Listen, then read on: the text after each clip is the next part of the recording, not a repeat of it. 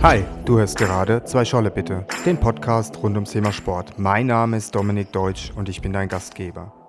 Heute zu Gast bei Zwei Scholle bitte ist Dirk. Dirk ist Judoka schon seit vielen, vielen Jahren und Träger des vierten Dans. Hallo Dirk und herzlich willkommen. Hallo Dominik. Ja, Dirk, du machst schon ein paar Jahre Judo. Wie lange machst du schon Judo? Seit ich eigentlich sechs Jahre alt bin, das ist ähm, 38, 38, ja, 38, 38 Jahre. Jahre. Genau. Und hast einen vierten Dan? Vierten Dan, ja. Fast zehn Jahre jetzt. Du hast schon seit zehn Jahren einen vierten ja, Dan? 2011. Okay. Ja. Zeit rennt, Wahnsinn. Wahnsinn, gell? Ja. Und arbeitest gerade jetzt am fünften Dan. Genau. Was jetzt ein bisschen momentan erschwert ist wegen der Corona-Pandemie und Genau, ja. wir haben uns letztes Jahr haben wir uns ein halbes Jahr getroffen in den Cutterteil, ähm, ja, abgelegt oder geübt und gemacht und haben auch dahin die Prüfung schon gemacht.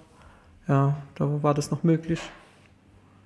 Vielleicht für die Zuhörer, Dan ist ja der schwarze Gürtel. Also der erste Dan ist der erste schwarze Gürtel und es gibt ja mehrere ähm, schwarze Gürtel im Judo. Wie genau.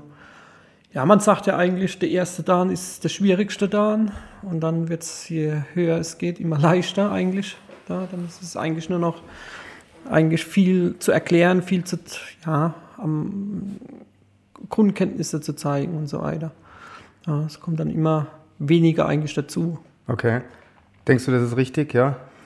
Ah ja, gut. Ähm, das, das liegt ja auch immer, ähm, wenn ich irgendwann mal 18 bin. Äh, mein erster Dan darf ich mit 18 machen. Der zweite kann ich nicht gleich mit 19 machen, sondern da müsste dann zumindest äh, drei Jahre dazwischen sein. Also das heißt immer der Dan-Grad, wo man anstreben will, plus ein Jahr. Mhm. Das ist die Vorbereitungszeit. Und dann ist man irgendwann mal äh, 38, 39 für den fünften Dan. Und da darf es dann auch schon ja, nicht mehr so viel Technik zum Vorzeigen sein, sondern mehr zum Erklären. Okay. Ja, ja das verschiebt so sich die, dann ein bisschen mehr vom Praktischen zum Theoretischen die, hin genau, mit steigenden Dan. Ja. Graden, okay. Ja. Und wie unterscheidet sich die Dan-Prüfung zu der Schülerprüfung? Ne? Es gibt ja die verschiedenen Farbgrade bei den Schülern. Ja gut, bei Dan ist dann noch die Cutter dabei. Ja, das ist ein großes Thema. Ohne den Cutter-Teil kann man nicht weitermachen. Also das mhm. heißt, wenn man an dem Prüfungstag die Kata nicht besteht, dann äh, kann man den Rest auch nicht zeigen. Okay. Ja, genau. Kata bedeutet ja feste Vorgabe oder so. Genau, das ist ein fester Bewegungsablauf. Da, das sind auch die Rollen klar verteilt. Der eine ist der Angreifer, der andere ist äh, der Verteidiger. Genau. Also es ist eine, eine ähm, Demonstration einer Technik unter perfekten Bedingungen. Ne? Mit, mit einem Partner. Mhm. Ja. Okay. Genau. Gibt es auch Wettkämpfe in, ähm, in dem Katar? Da warst du ja auch sehr aktiv. Gibt es auch. Es gibt äh, in der Pfalz, fängt ja mit pfälzischen Kadermeisterschaften an. Das hat man vor ein paar Jahren wieder lukrativ gemacht, dass man sagt, okay, der Wurf der pfälzische Kadermeisterschaft startet und eine gewisse Punktzahl erreicht.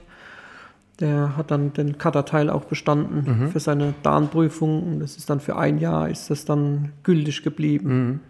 Ja.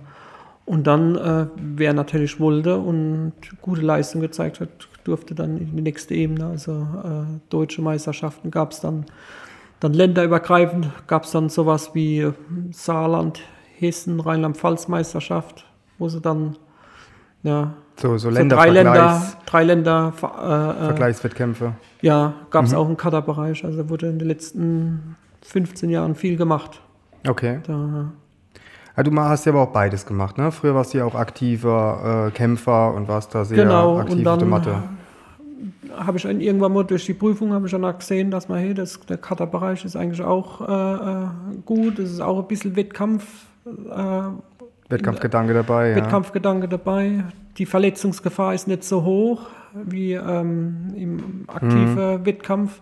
Und bei mir war das dann damals so als Selbstständiger, wo ich gesagt habe, komm, das ist Cutter. Und dann hast du trotzdem noch so die Aufregung, sag ich mal, wie so eine Prüfung, wo man dann eine, ähm, ja, wo man sich dann ähm, eine Hürde, wo man wieder selber überwinden muss. Mhm. Ja, und ich sage immer, Wettkampf schwitzt man als äh, ganz anders wie ganz in einem klar, Training. Ja, ja. ja. Stimmt. Ja.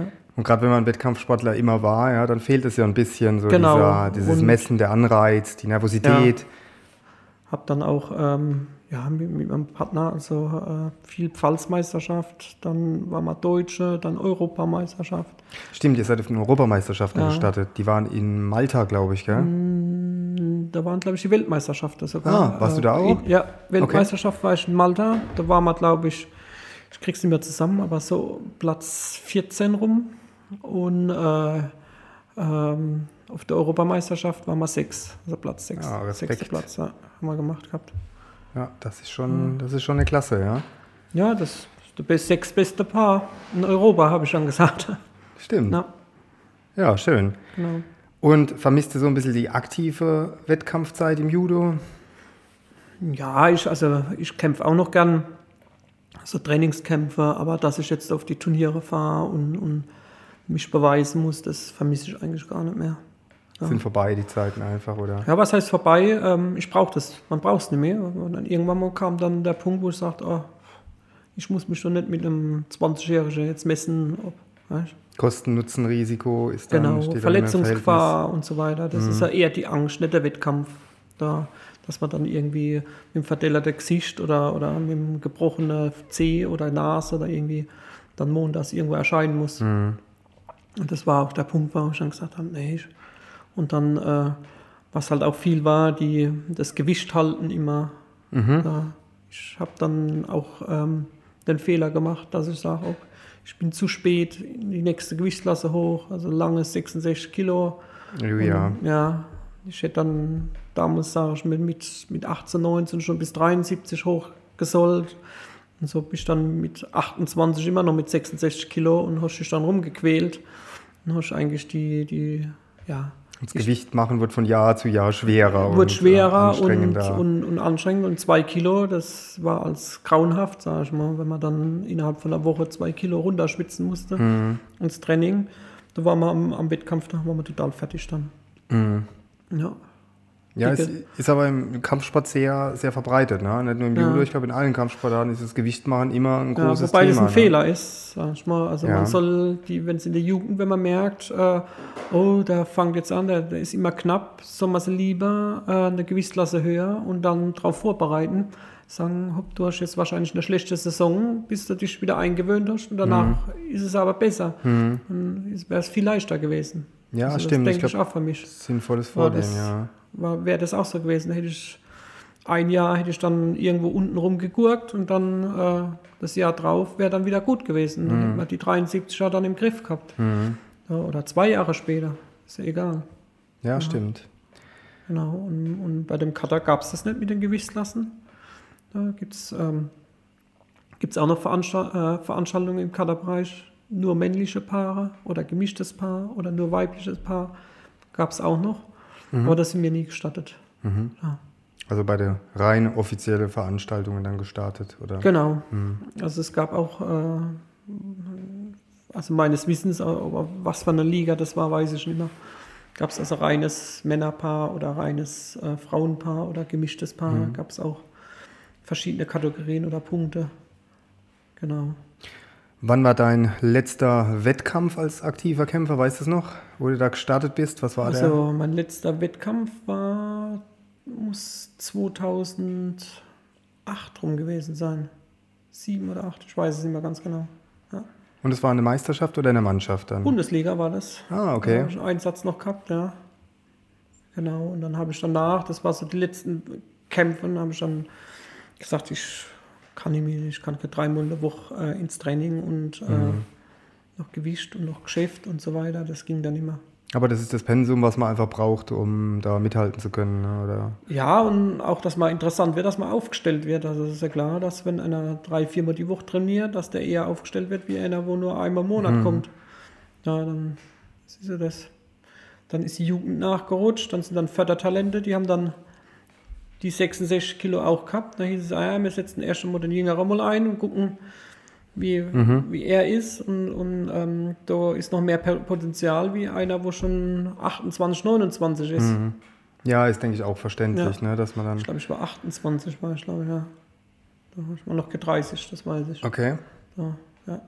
Gibt es ein paar, die noch aktiv, sage ich mal, jenseits der 30 auf hohem Niveau kämpfen? Ja, ich weiß, zu meiner Zeit war sie da, ähm, da musste äh, Volker Heyer war Mhm. über 30 und Marco Wels, die waren über 30. Ja, Ja, und war noch immer für Punkte gut, ne? genau. Und der, der, der ähm, Ralf Jungbauer Mhm. war auch damals schon über 30.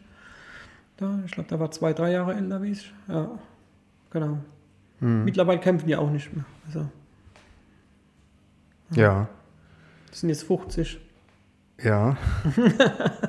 was hältst du von so Master-Wettkämpfen, also die Ü-Klassen dann? Ist das was, was Habe ich noch nie ist? mitgemacht und keine Ahnung, habe ich keine Erfahrung.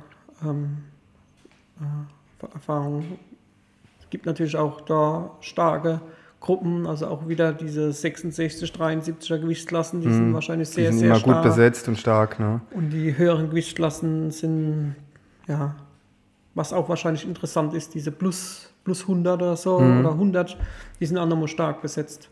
Ja, und Aber für dich war das jetzt kein, nicht so interessant, wenn man jahrelang äh, aktiv das gekämpft hat? Jetzt, das, das war ja dann diese Zeit, wo ich dann gesagt habe, komm, äh, ich meinen zweiten Dan gemacht habe, habe ich gesagt, komm, ich bin doch cuttermäßig, das macht Spaß. Ja, und ähm, da wäre das auch gleichzeitig gewesen, Wettkampf und geh doch mal da mit. Bei uns im Verein wurde jetzt auch nicht groß äh, Werbung dafür gemacht, dass die irgendwie sowas auf die Termine gehen. Und da war das für mich uninteressant dann. Hm. Ja. Wenn du so zurückdenkst, was war, hast du vielleicht einen Kampf im Kopf, wo du sagst, das war so der für mich interessanteste, spektakulärste Kampf, der mir besonders in Erinnerung geblieben ist? Ja, also was ich gern gekämpft habe, waren sowieso so Verbandsliga, Oberliga, das waren für mich die schönsten Kämpfe. Da, also, und ähm, da, das sind so mei- meine Leute, die ich auch noch kenne von, von damals. Mhm. Ja, das war angenehm, das hat Spaß gemacht.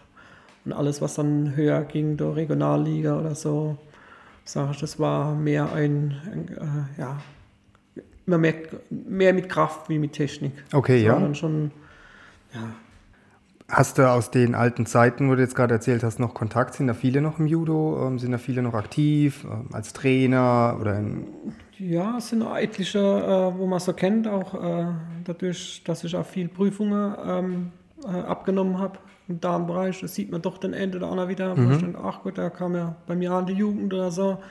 Da macht jetzt auch sein dritter oder vierter Dan. Ja, gibt schon noch etliche. Genau.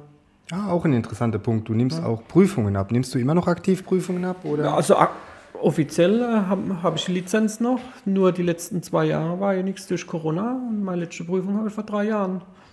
Genau, Okay. vor drei Jahren abgenommen. Also könnte es sein, wenn ich jetzt Darnprüfungen machen Könnte wollte, sein, ja. dass du mein Prüfer Das kann wirst? sein, das ist, entscheidet immer dann der Prüfungsbeauftragte in, in äh, Rheinland-Pfalz, das ist äh, Thomas Völlinger.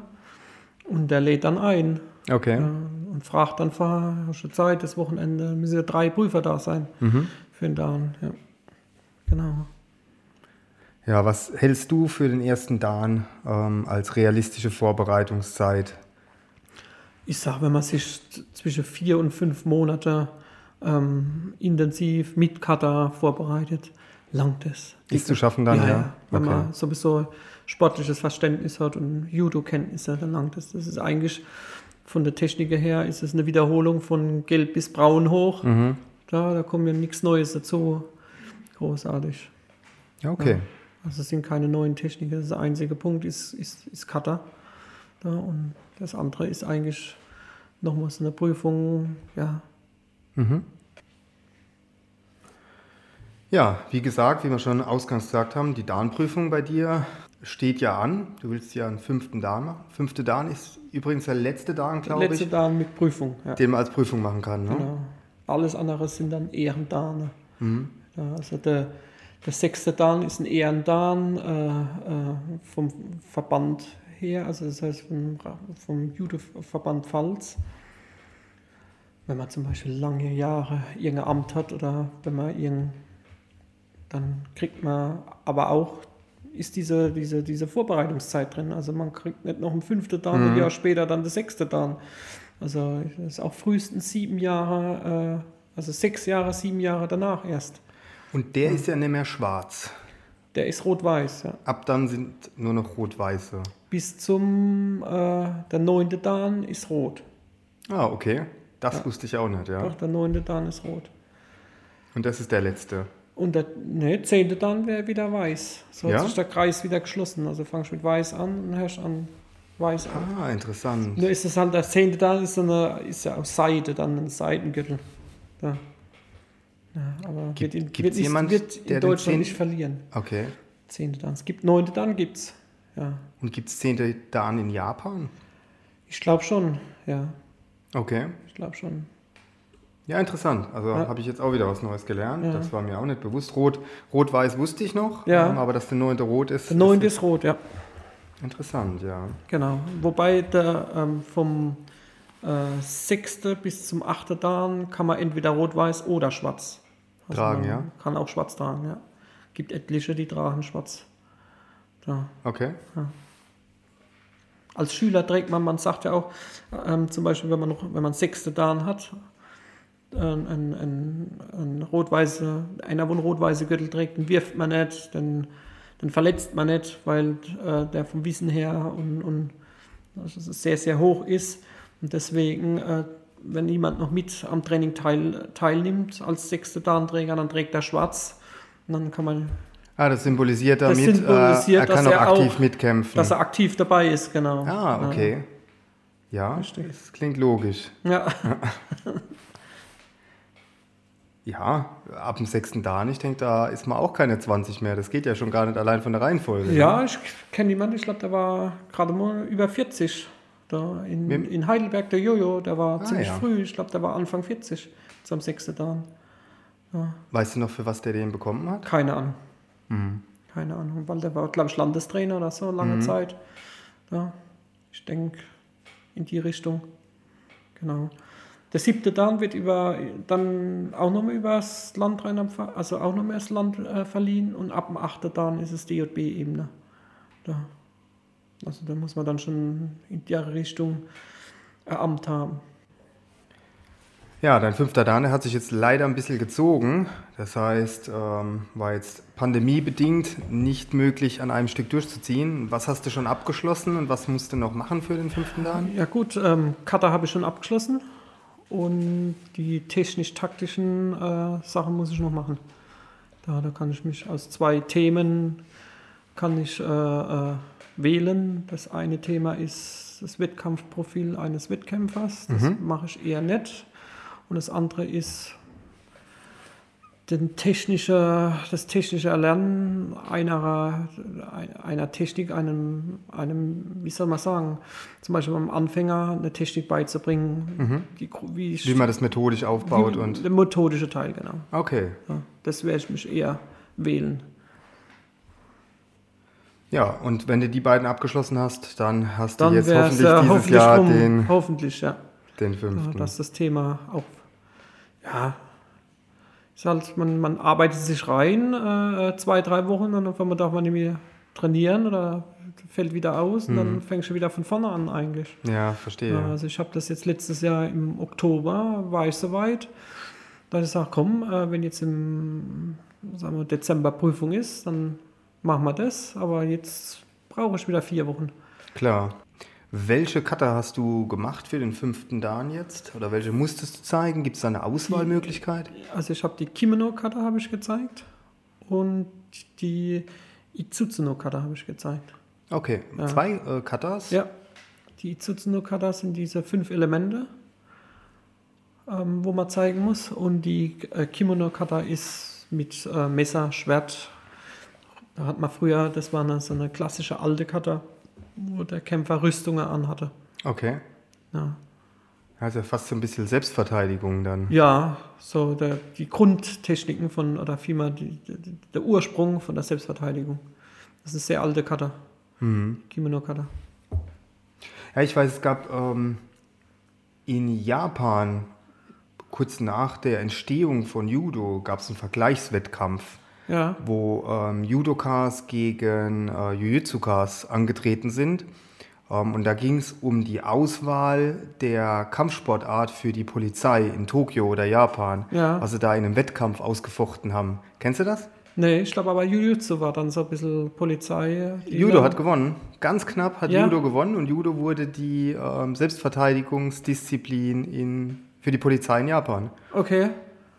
Okay. Hier in Deutschland ist ja Jujutsu eigentlich. Genau. Na, genau. Viele Polizisten machen Jujutsu. Wobei man aber merkt, dass es doch Ob irgendwie das heute noch so ist, weiß ich hat. nicht. Ich ne? glaube es eher nicht. Ich kenne nicht viele Ju- Jujutsu-Vereine. Die sind so ein bisschen ausgestorben.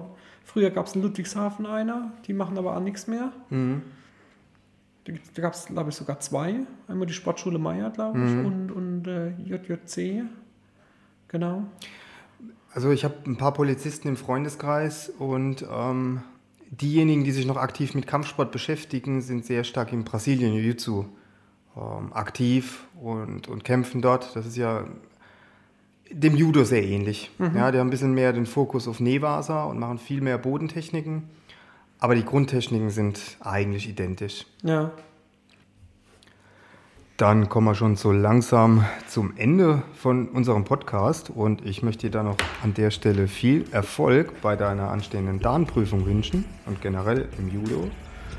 Ja, und würde mich dann gerne von den Zuschauern verabschieden. Tschüss da draußen, bleib gesund und bis zum nächsten Mal. Tschüss. Tschüss.